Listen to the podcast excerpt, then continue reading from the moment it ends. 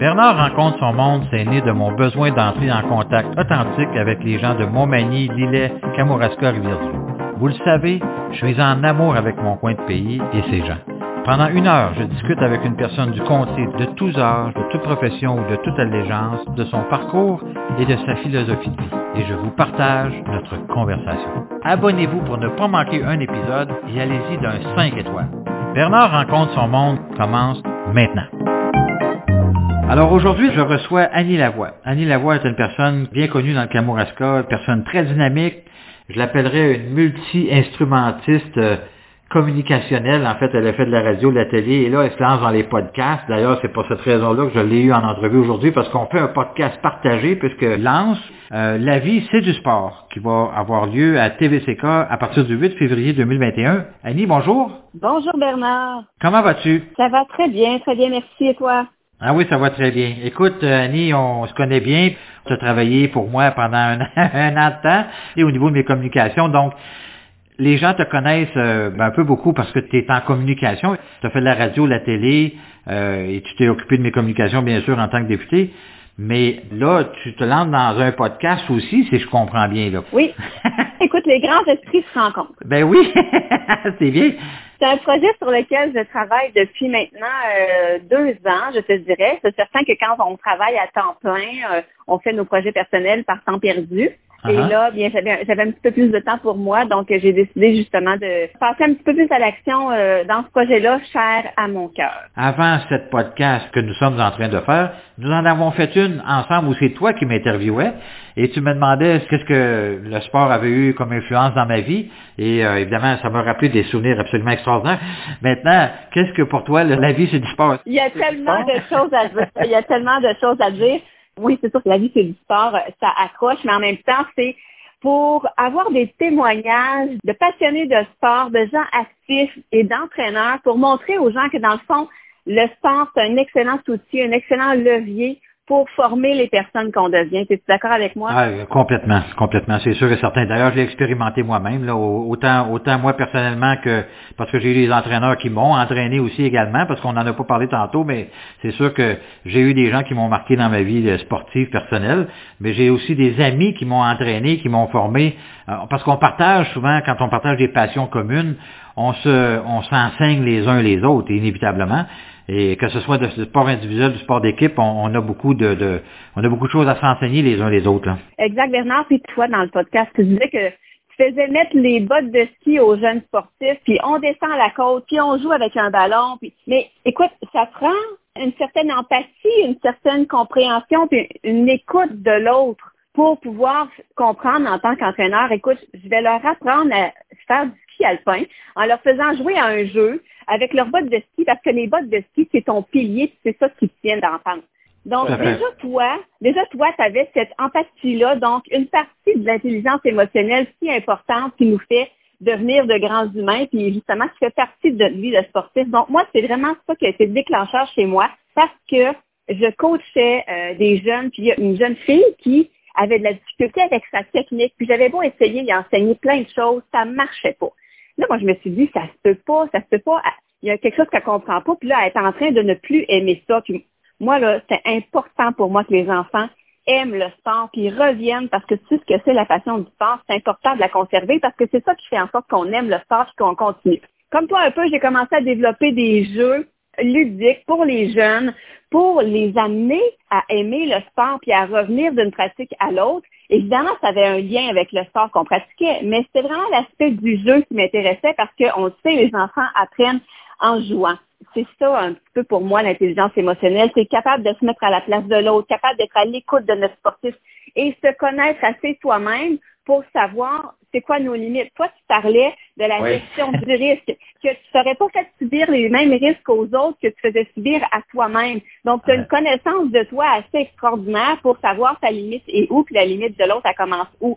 Tout à fait. C'est ça l'intelligence émotionnelle pour moi, c'est ça qu'on applique dans le sport. Tu as tout à fait raison. Je partage entièrement ce que tu viens de dire. Mais il faut savoir que dans ton cas, tu es, quand même enseignante. Tu as, un- bac en, pédagogie. Au-delà de ta vie de communicatrice que tu que as depuis de plusieurs années, avant ça, tu as aussi été enseignante. Le partage des connaissances est une grande valeur de la vie et ça aide à prendre conscience et surtout d'avoir une confiance en soi. Ça se développe, ces choses-là. Au niveau des émotions, cet élément-là se partage et s'apprend. Exact, Bernard. Puis tu dis dans le fond que oui, je suis enseignante, j'ai mon bac, j'ai mon brevet, je suis une jeune retraitée de l'enseignement. Je suis partie parce que je prenais tellement les problèmes de mes élèves sur mes épaules que j'en étais malade. Ah ouais. Je pouvais plus continuer. Puis à un moment donné, ça a eu un impact dans ma vie. À un moment donné, euh, j'ai fait une fausse couche, puis ça a été vraiment le déclencheur qui a fait en sorte que lui, c'est terminé. Moi, je quitte l'enseignement. Écoute, mon chum me dit, Annie, tu iras faire ce que tu veux d'autre, je m'en fous, mais là, il va falloir faire de quoi parce que tu peux pas continuer comme ça. J'étais malade, ça m'angoissait. Et rapidement, dans ma carrière de stagiaire d'enseignement, on m'a dit, Annie, il va falloir que tu prennes une distance avec, émotive avec les problèmes de tes élèves. J'étais uh-huh. incapable, j'étais incapable. Peut-être parce que peut-être parce que je suis perfectionniste, peut-être parce que je prends trop à cœur, peut-être. Ça, je peux en témoigner, là.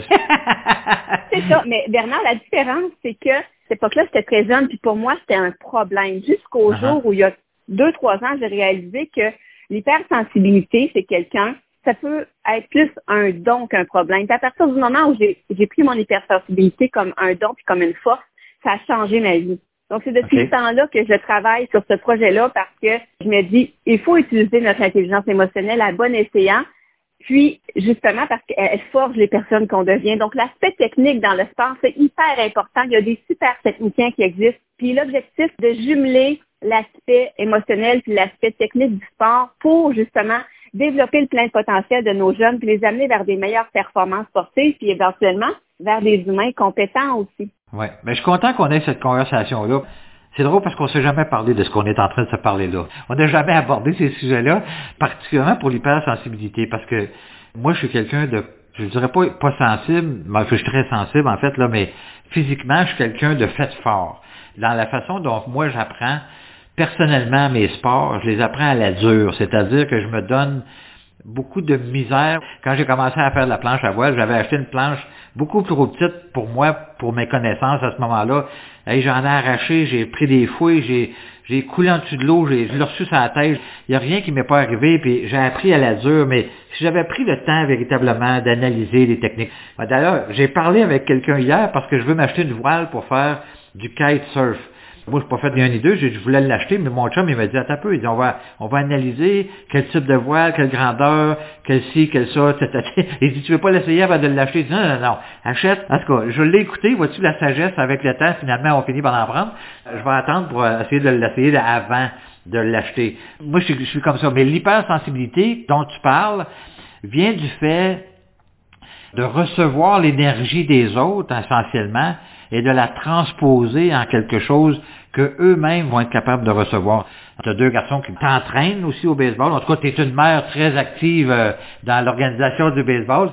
Est-ce que est-ce que c'est différent pour toi d'enseigner à tes enfants ou d'être dans l'entourage de tes enfants par rapport à un sport, par rapport à d'autres jeunes? Non, en fait, Bernard, les aspects de l'intelligence émotionnelle, tout ce qu'on est, en fait, je les ai vécus dans ma vie pour pouvoir aujourd'hui en, en, parler puis faire le lien avec le sport. Puis pas avoir eu mes enfants, peut-être que je l'aurais pas autant développé justement parce que c'est grâce au sport aussi que j'ai pris conscience que ça avait vraiment un impact dans notre vie. Puis grâce à mes enfants, de se rendre compte que finalement c'est à des enfants qu'on s'adresse. Donc si je pouvais aider les parents coachs ou non à simplement changer une façon d'intervenir auprès des enfants, ben j'aurais fait une partie de la mission pour laquelle je suis en terre, je pense. Ouais, ouais, ouais, je comprends. C'est ça pour dire qu'on s'adresse à des humains quand on les coach, quand on les éduque. Donc, c'est cet aspect-là je veux qu'on retienne. Puis Bernard Santos disait qu'on ne s'était jamais parlé de ce projet-là entre toi et moi. C'est vrai, mais je pense que l'aspect humain a toujours transcendé dans nos discussions, dans, ah, dans ce qu'on a fait ensemble. Absolument. Non, non, ça c'est clair et net. D'ailleurs, tu m'as enseigné bien des choses durant la dernière année. Tu es quelqu'un qui est perfectionniste. Puis moi, je, suis loin de la perfection euh, dans tout ce que je fais. Et d'ailleurs, c'est pour cette raison-là que je suis aussi bien entouré. En fait, j'ai comme des, des pare-feux un peu tout autour de moi. C'est une force en même temps parce qu'il faut aussi laisser place à de la légèreté. Quand on coach, comme on le disait en début, le plaisir, c'est la base. Donc, faut pas trop se prendre au sérieux. C'est pour ça qu'un amalgame entre la technique et les, les émotions dans le sport, ça fait des miracles au niveau de la performance. Si tu parlais ah. l'autre jour à Dr. Oui. il a entraîné beaucoup de jeunes dans sa vie en patinage de vitesse. Et il avait remarqué que lors d'une compétition, Marc Gagnon, qui avait été parfait au niveau de la technique, mais qui avait quand même échoué, il a été le premier à dire à Marc Gagnon, mais à quoi t'as pensé?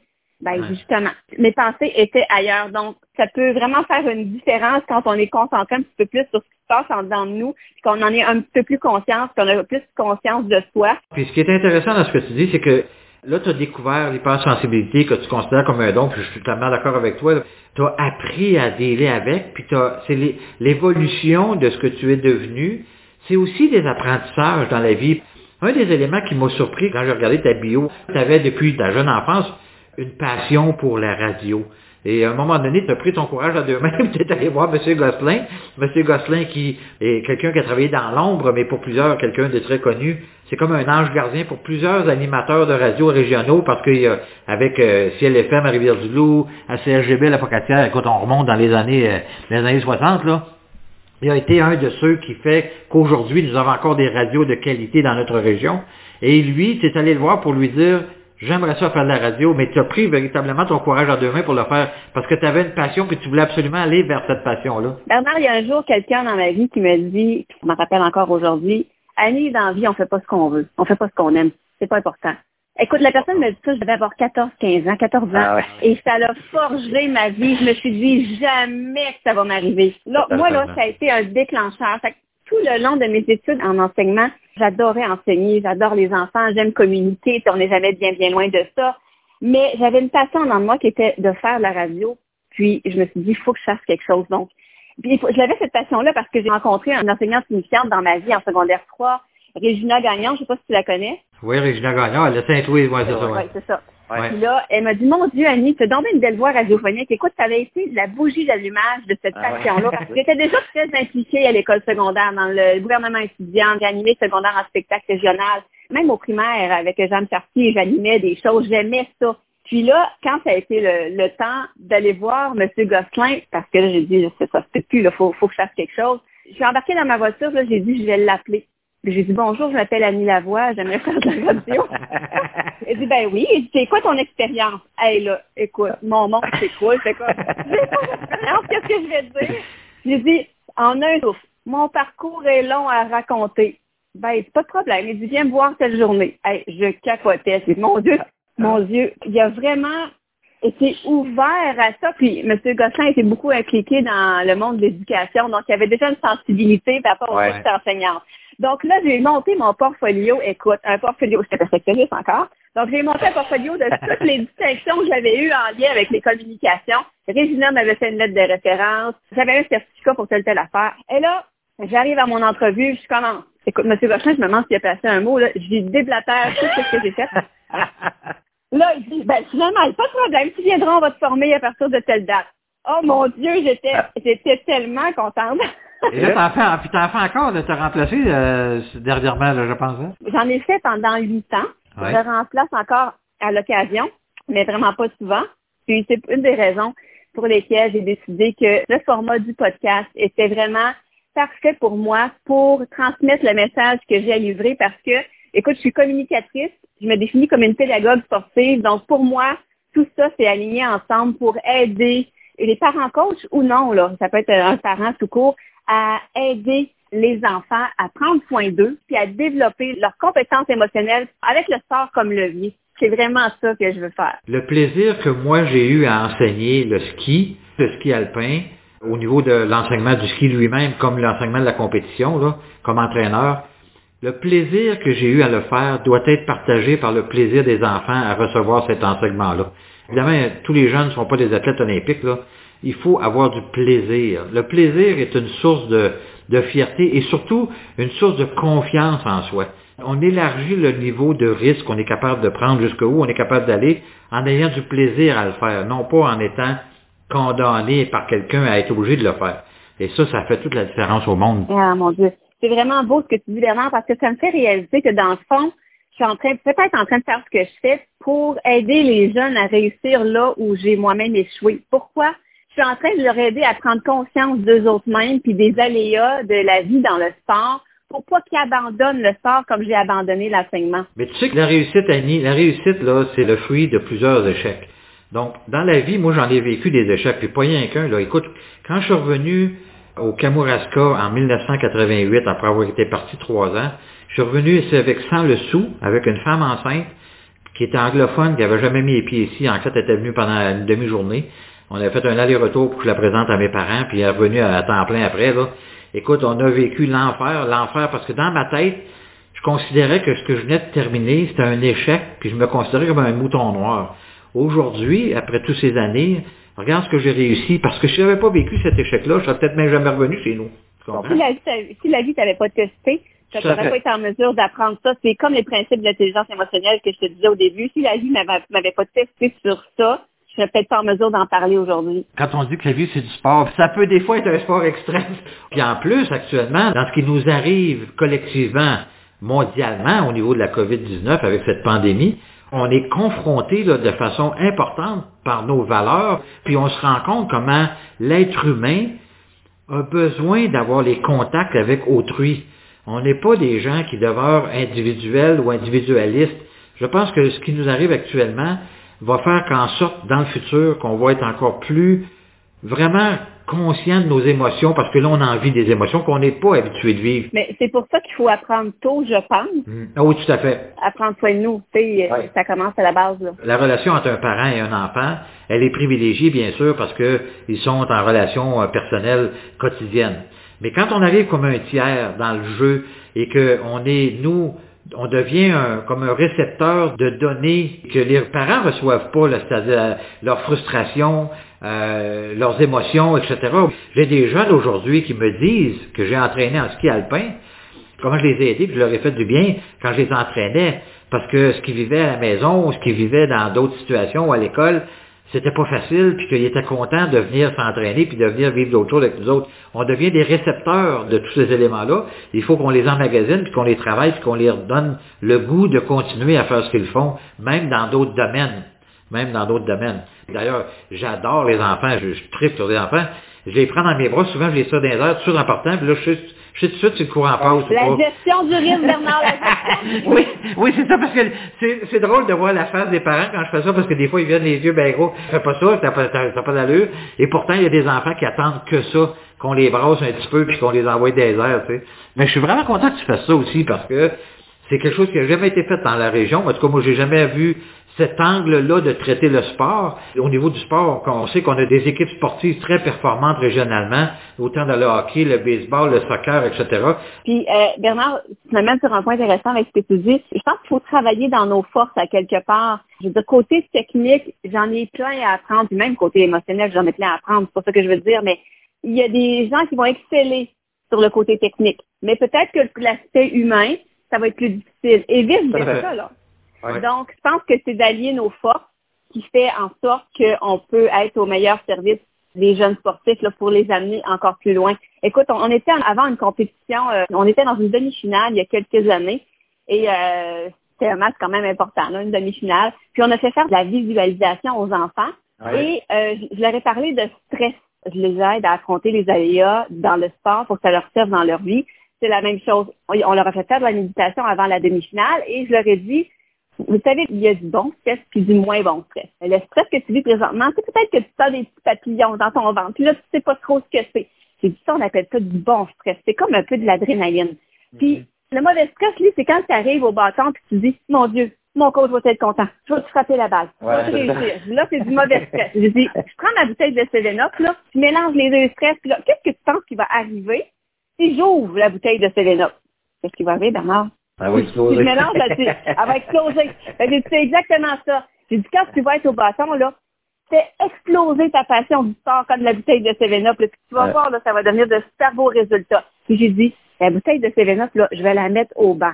Si jamais tu es stressé, tiens la brasser un petit peu, là, puis tu vas voir que ça va te faire du bien. Puis j'ai dit, si on gagne la demi-finale, à la fin, on va renverser la bouteille de 7 sur notre côte. Tu sais, Annie, que la, la grande majorité... On a gagné! On a gagné! ah ben, félicitations!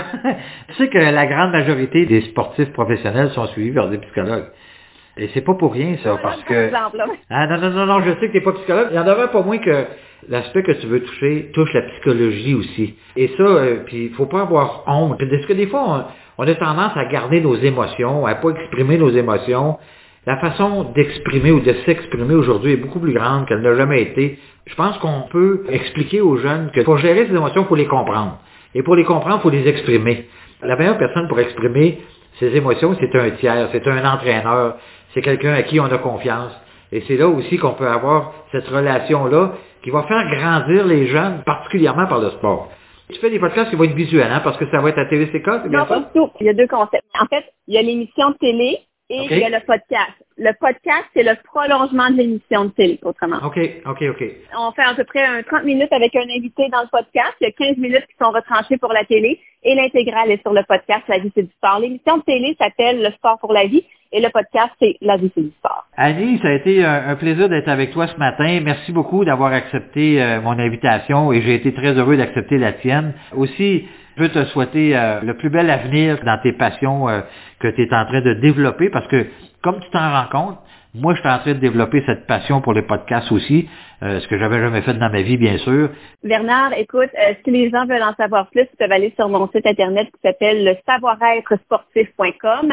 Et puis, ce fut un plaisir partagé. Merci beaucoup. Merci beaucoup, Annie. À bientôt. Au revoir. Bye bye.